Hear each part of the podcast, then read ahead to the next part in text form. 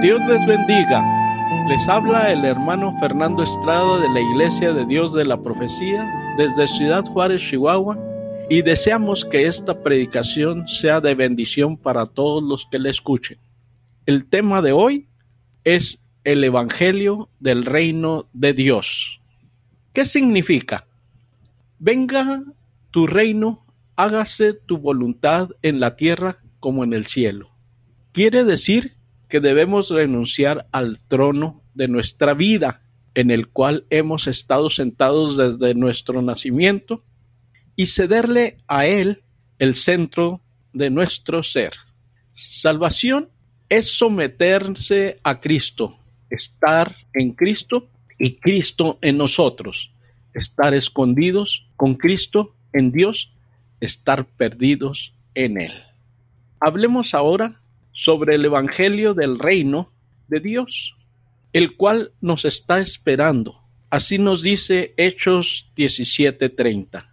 Empero Dios, habiendo disimulado los tiempos de esta ignorancia, ahora anuncia a todos los hombres en todos los lugares que se arrepientan. Si Jesús hubiera permitido que el joven rico lo siguiera sin vender sus posesiones, ¿hubiera sido un discípulo? Mal parido.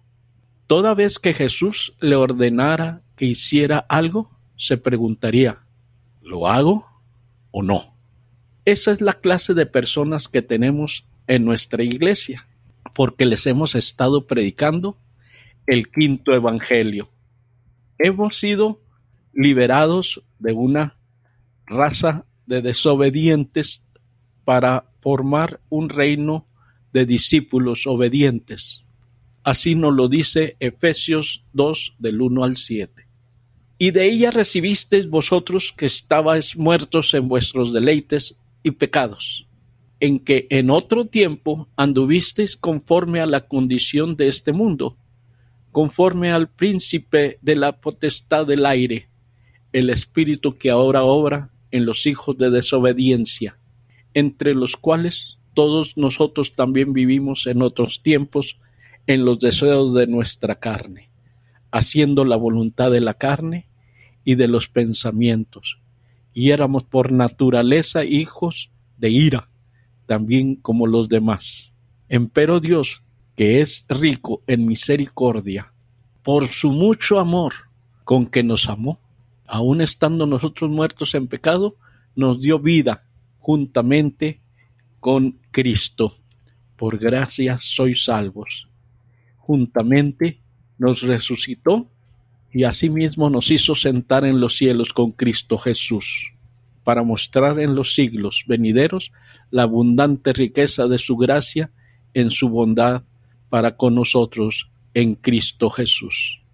Salvación es salvarnos de nosotros mismos. Cuando mandábamos en nuestra vida, esta terminaba en desastre. Salvación es someterse a Cristo, estar en Cristo y Cristo en nosotros, estar escondidos con Cristo en Dios, estar perdidos en Él. Es posible que usted no alcance a comprender qué es la expiación, pero sí puede comprender lo que significa someterse al Señor. Jesús nos compró con su sangre, aun sin ser merecedores de ello. Dios nos crió para Él. Nosotros obedecimos a Satanás y caímos bajo su dominio. El rescate que el diablo pidió fue que el Hijo de Dios se haga hombre, venga a esta tierra gobernada por Él y derrame su sangre preciosa. El Padre y Jesús pagaron el rescate al que no nos tenía cautivos. Ahora volvemos a ser de Él, tal como era en el jardín de Edén antes que comiéramos el fruto prohibido. Dios es lo que podemos leer en Colosenses 1, 13 y 14, que nos ha librado de la potestad de las tinieblas y trasladado al reino de su amado Hijo, en el cual tenemos redención por su sangre la remisión de pecados al convertirnos en ciudadanos somos otra vez de Él y estamos cubiertos con su protección. Perdernos en Él es salvarnos, lo que quiere nuestro Señor. ¿Qué significa lo que nos dice la Biblia en Mateo 6:10? Venga tu reino, sea hecha tu voluntad, como en el cielo, así también en la tierra. Quiere decir que debemos renunciar al trono de nuestra vida en el cual hemos estado sentados desde nuestro nacimiento, y de cederle a Él el centro de nuestro ser. Antes de conocer a Jesús, yo gobernaba mi vida y así andaba. Desde que lo encontré a Él, Él gobierna y yo estoy en camino hacia el cielo. Hágase tu voluntad en la tierra, se trata de algo para aquí y para ahora, no para mañana o para los siguientes siglos venideros. Cuidado con un evangelio diluido, o sea, disuelto, y presentado en cómodas cuotas mensuales. Los primitivos creyentes se arrepentían, se bautizaban y eran llenos del Espíritu Santo el mismo día. El hablar en lenguas era señal de que el Espíritu los controlaba. Hoy damos muchas vueltas antes de rendirnos a Dios. Es un gran triunfo que al invitarles levantan la mano, pero eso no es para más que un pequeño anticipo. Después de transcurrido un tiempo, alguien dirá, pronto vamos a celebrar un bautismo. ¿Por qué no se bautiza? Calentaremos el agua del bautisterio. Ya hay un grupo de personas que se va a bautizar. ¿Por qué no se aprovecha? Esa es la segunda cuota. Si la persona dice, oh no, la verdad es que no tengo interés en bautizarme. Nosotros le contestaremos, bueno, no se preocupe, puede esperar hasta que esté dispuesto a hacerlo. El mensaje que proclamaba la iglesia primitiva era Hechos 2.38. Y Pedro le dice, arrepentidos y bautícese cada uno de vosotros en el nombre de Jesucristo para perdón de los pecados y recibiréis el don del Espíritu Santo. Esto era una orden, no una opción, que también hoy se debe seguir.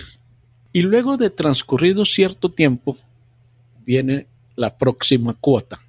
Sabe, hermano, tenemos que sufragar los gastos de los que estamos haciendo aquí en la iglesia y por eso diezmamos nuestro dinero. Pero cuando usted diezma, el 90% que le quede a usted le rinde mucho más que lo que le rendiría anteriormente el 100% de sus ingresos, porque Dios multiplicará su dinero. Así, en pequeñas dosis, en lugar de infectar a la gente con el Evangelio, la contagiaremos con pequeñas dosis. Formamos en ellos la actitud, el hábito de que, los, que Cristo manda es opcional. Jesús dijo en Mateo 6:33, mas buscad primeramente el reino de Dios y su justicia, y todas estas cosas os serán añadidas. ¿Qué cosas? El contexto no deja lugar a duda. Las cosas secundarias son comida, ropa, un techo donde cobijarse, las cosas elementales de la vida. Es muy frecuente escuchar que la gente le pide a Dios, dame un mejor trabajo, te ruego que me sanes. A veces ponemos a orar por nosotros a los amigos y a la iglesia entera. Parece que cuesta mucho convencerlo a Dios.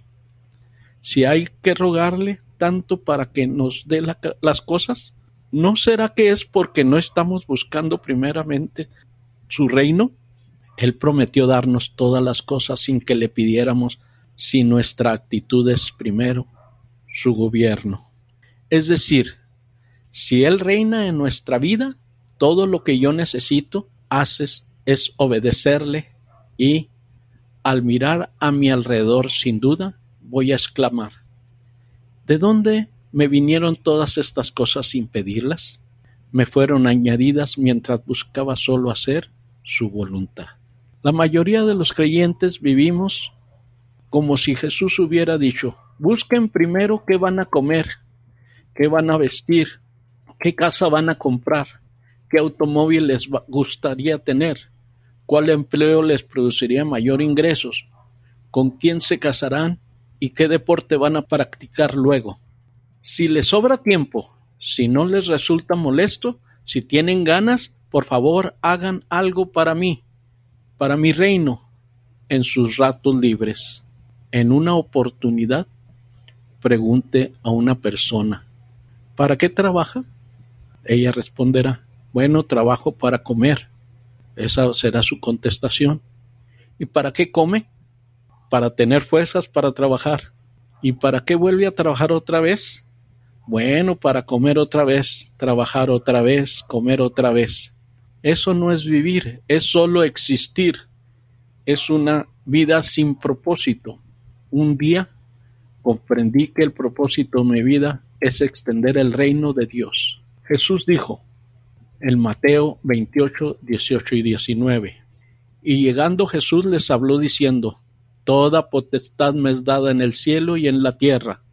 Por tanto, id doctrinar a todos los gentiles, bautizándolos en el nombre del Padre y del Hijo y del Espíritu Santo. Jesús quiere conquistar todo el universo para Dios, del cual nosotros somos parte de ese universo. El Padre le había dicho, lo podemos leer en 1 Corintios 15, 25 al 28, porque es menester que Él reine hasta poner a todos sus enemigos debajo de sus pies. Y el postrero enemigo que sea deshecho será la muerte, porque todas las cosas sujetó debajo de sus pies. Y cuando dice todas las cosas son sujetadas a él, claro está, exceptuando aquel que sujetó a él todas las cosas. Mas luego que todas las cosas le fueron sujetas, entonces también el mismo Hijo se sujetó al que le sujetó a él todas las cosas, para que Dios sea todas las cosas en todos. Todo es cuestión de sujetarse a la autoridad máxima. Después de su resurrección, Jesús dijo a sus discípulos, Toda autoridad me ha sido dada para conquistar el universo para mi Padre. Ahora los pongo a ustedes a cargo de este planeta. Tienen que ir por todo el mundo y hacerlos mis discípulos, bautizándolos y enseñándoles a que obedezcan mis mandamientos hagan un buen trabajo. Es así como centímetro a centímetro debemos ir recuperando aquello que pertenece a Dios para poder trabajar para su reino.